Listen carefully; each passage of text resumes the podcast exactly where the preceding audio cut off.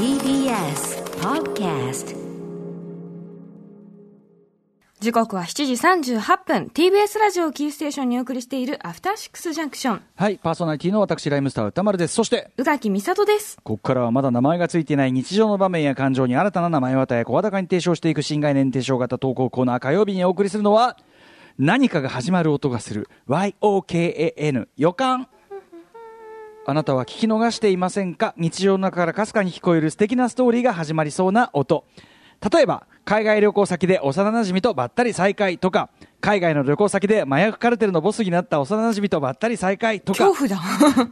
どんな、ね、怖いよそんなの。大したもんですよ、これはね、そこまで行くまでにどんな苦労があったことでしょう、そう。えーそんなあなたが体験したささやかな何が始まる。ささやかじゃない。YOKAN、でも、どっかの人とこには、やっぱ麻薬カルテルのボスが幼馴染って人はいるわけですからね、現にね。はい。あいつ、なんか、なんだってよ、つって、あれなんだってよ、アメリカに渡ってさつってて。あのさ、ナルコスってドラマ見てる、あれさ、あいつだってよ、あれ高橋だってあれ、つって。高橋？モデル高橋だってさつって、そういうこともありえますからね。はいえーということで何を言ってるかよくわからなくなってきましたが、さまざまな予感を勝手に言い募るというコーナーでございます。はいえーメール朗読中の BGM は特に指定がない限り、オフィシャルヒゲダンディブズさんの曲をなんとなく雰囲気でアンオフィシャル、オフィシャルに流すという、こういう体となっております。それでは早速でございますが、行ってみましょう。私が読みますかね。ラジオネーム、やすアニーさんからいただいた YOKAN 予感。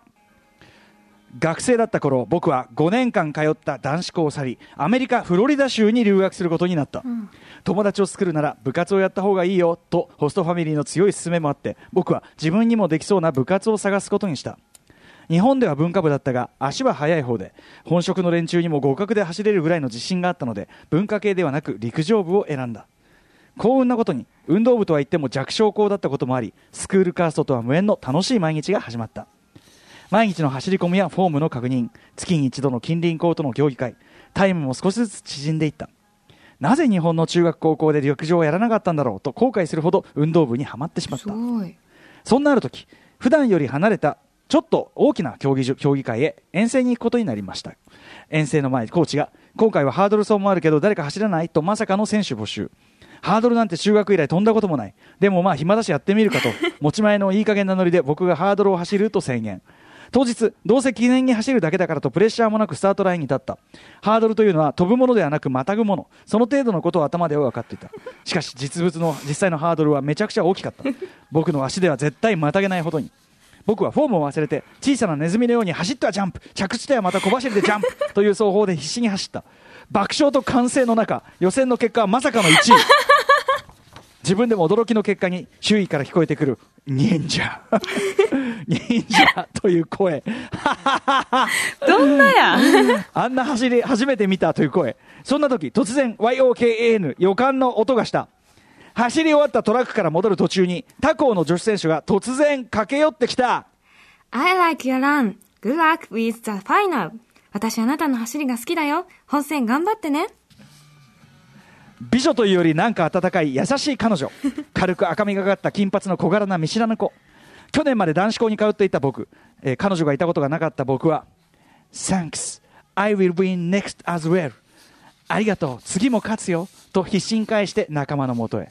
このまま本戦で優勝して彼女と付き合って結婚してそのままアメリカに住むのかな？と男子校で磨かれた MOUSOU 妄想を爆発させて本戦に臨んだしかし予選と違って力の入りすぎた僕は本戦では6位と全く振るわずあの彼女とも再び話すことなく自分の学校に帰っていった。えその後彼女とは一度も一緒になったことはありません。あの時優勝できていたらあの時もっと英語が話せていたらあの時にスマホがあって簡単に連絡先が交換できていたら人生はどう変わっていただろうか。なんてバカな妄想が30年以上経った今できるのは決して悪いことではないのかな。映画化は僕の役は菅田将暉。彼女の役はエルシー・フィッシャーね、えーあれですよ。エイスグレードですよ、えーあ違うか。そので監督はボー・バーナム。エエイスグレード。でお願いします。ということでございました。あとどんなだったんだろう。曲曲はユニオンスクエアガーデンの、えーキャッチアップ、えー、とん？レイテンシー？でお,、レイテンシー。うんお願いします。ということでございます。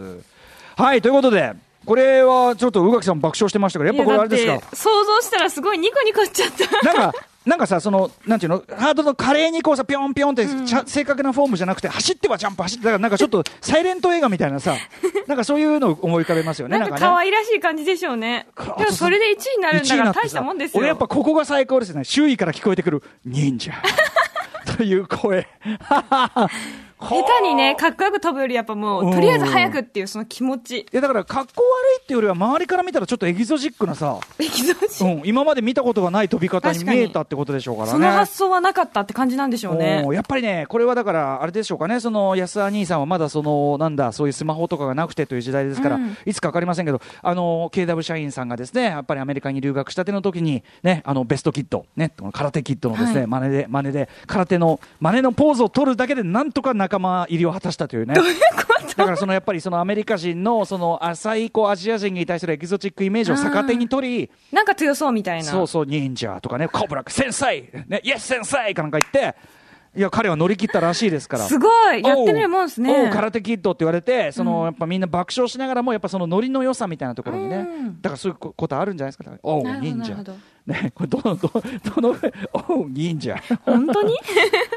あ、でも、うん。あの僕、そうだ、子供の時に母親に連れられて、まあ、母親の知り合いがいたので、アメリカはプリンストンというね、大学があるところ行ったんですけど、そこのやっぱ周りの近所の子供たちと遊んだ時に、当時僕、仮面ライダー X というですね、当時、まあ、日本でやってた仮面ライダー X の変身ポーズがあって、うんで、まあ、それをこう、なんていうのかな、ぎ疑似的にというかね、やって見せてたんですよ。うんそしたらやっぱみんなそれを、その、おう、空手っつって、すげえ受けたんですよ。なんとなくぼやーっとしか知らないからこその空手っぽさみたいなだって。こう手をこう回してパッてやったりするとやっぱ向こうは空手そだと思うれ空手じゃないでしょ。お でもでもやっぱ向こうは分かんないから、おうんう、空手ボーイって思うわけよ。で、やっぱこっちもその、なんていうの？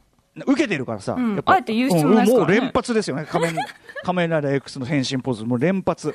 だからそう。そうそうそう、だからこういうことありますよね。うんはい、安田兄さん。いいじゃないですかね、やっぱね、素敵な。ね。おいい思い出じゃないでしょうかね。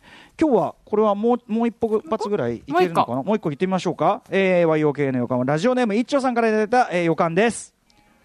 あれは私が大学に入学したての頃の話。当時の私はモテたいという欲求に手足を生やしたような人間でした。まあ大学1年でね、しょうがないとこもある。えーそんな私が考え出したモテる男になるための方法。それは、ありとあらゆる音ありありとあらゆる音楽を聴き、すべての音楽に精通した男になることでした。持ってるのかな？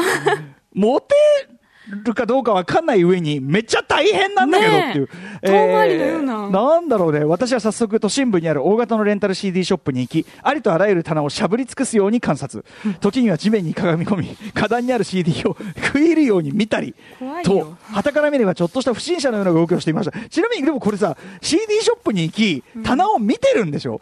これ、ま音楽に詳しくなってると言えるのかっていうこともありますけど、えーそんな一見怪しい動きをしている私に突如、予感があるとの出会いが訪れることになるのです。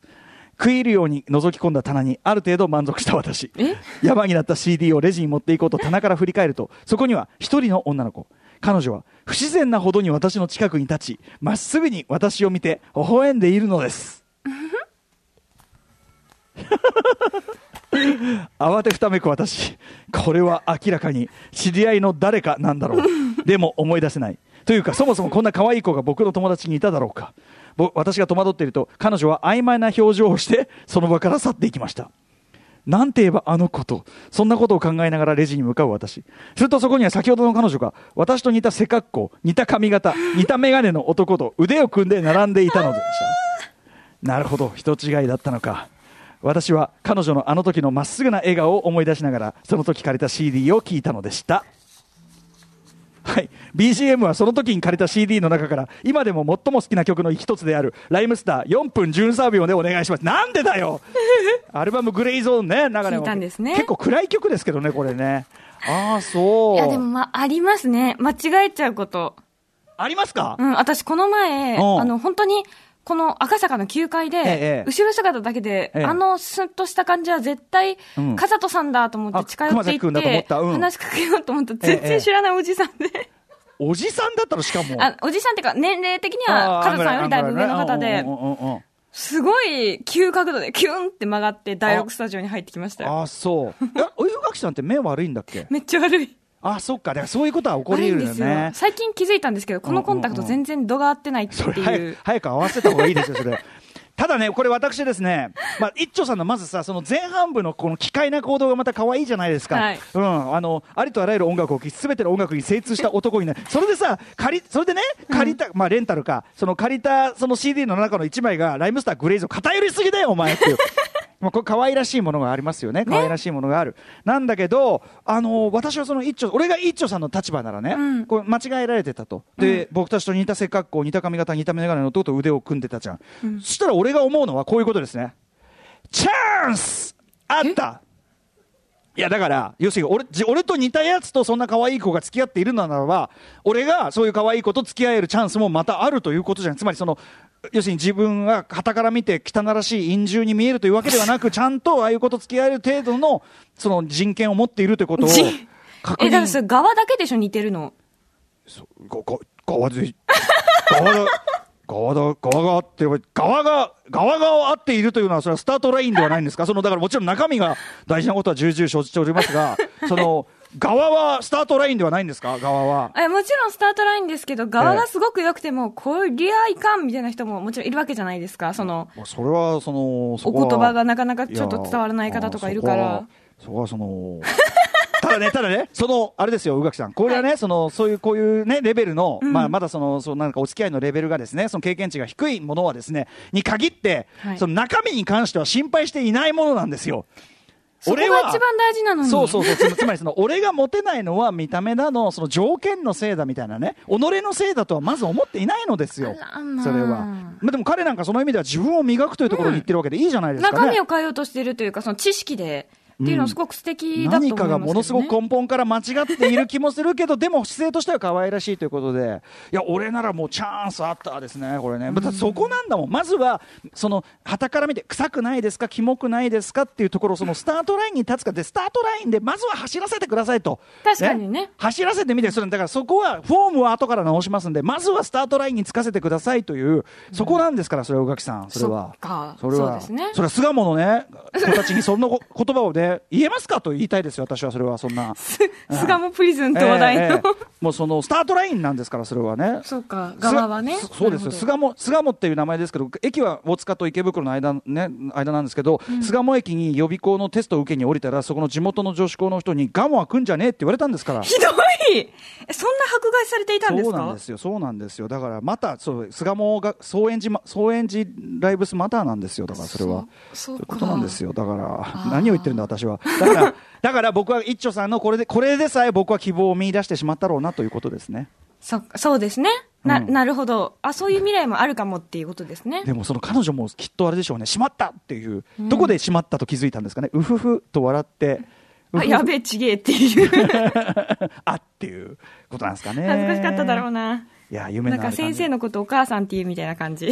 先生はまだいいんですけどね、あのーいいですか？はい、男子校、巣鴨プリズンにおいて落ちた消しゴムを拾って、お母さんってこうい言っちゃった瞬間の、すべてが終わった感じね、あいつらの前で言ってしまう感じ、でも、なでもしょうがないんです、一番呼びかけてるのはお母さんなんで、そうですね。優しいもん。しょうがないんです、これも本当に、はい、もう一発ぐらいいけんの、もうダメか、今日は。今日はなし、はい、こんなもんでございました。はい。あでもあれですよ。私もあの私の高校を受けてうん。受かった時に、えあの高校って変な人しかいないんだよね。大丈夫って言われました。